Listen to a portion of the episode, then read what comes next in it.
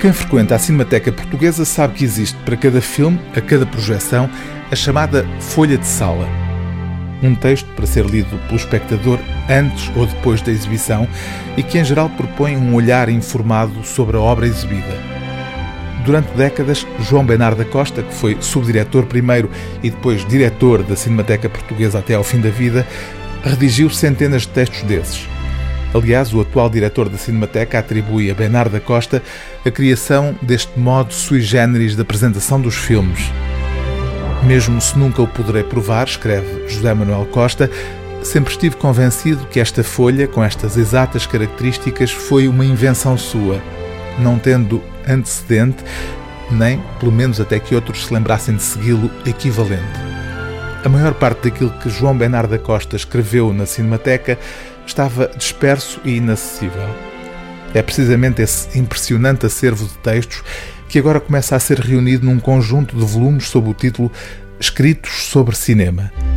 A forma é a de um dicionário, agrupando os textos por ordem alfabética do realizador a que cada um deles se refere. Estão previstos sete livros num monumental trabalho de edição da própria Cinemateca.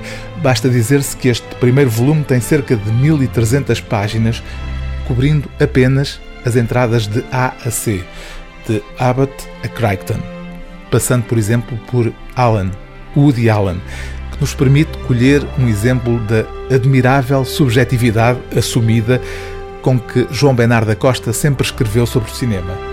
No caso, com uma também assumida má vontade em relação a Woody Allen. Sei que a minha antipatia é bastante subjetiva a subjetividade não faz mal nenhum, acho que até só faz bem quando se ama. Quando não se gosta, é má conselheira. Ora, objetivamente, eu não nego a importância de Woody Allen nem a sua dimensão como criador e criatura do imaginário. Só que, pessoalmente, me começa a irritar ao primeiro plano e só pioro à medida que o filme avança. Às vezes tento defender-me invocando o confessionalismo e o exibicionismo dos seus filmes. Sucede-me o mesmo com Fellini mas tantos outros os tiveram ou têm em doses do mesmo tamanho, Bergman, para não ir mais longe, e nada disso me faz moça. O argumento é fraquinho e não pega. São mesmo idiosincrasias e ninguém tem nada com isso.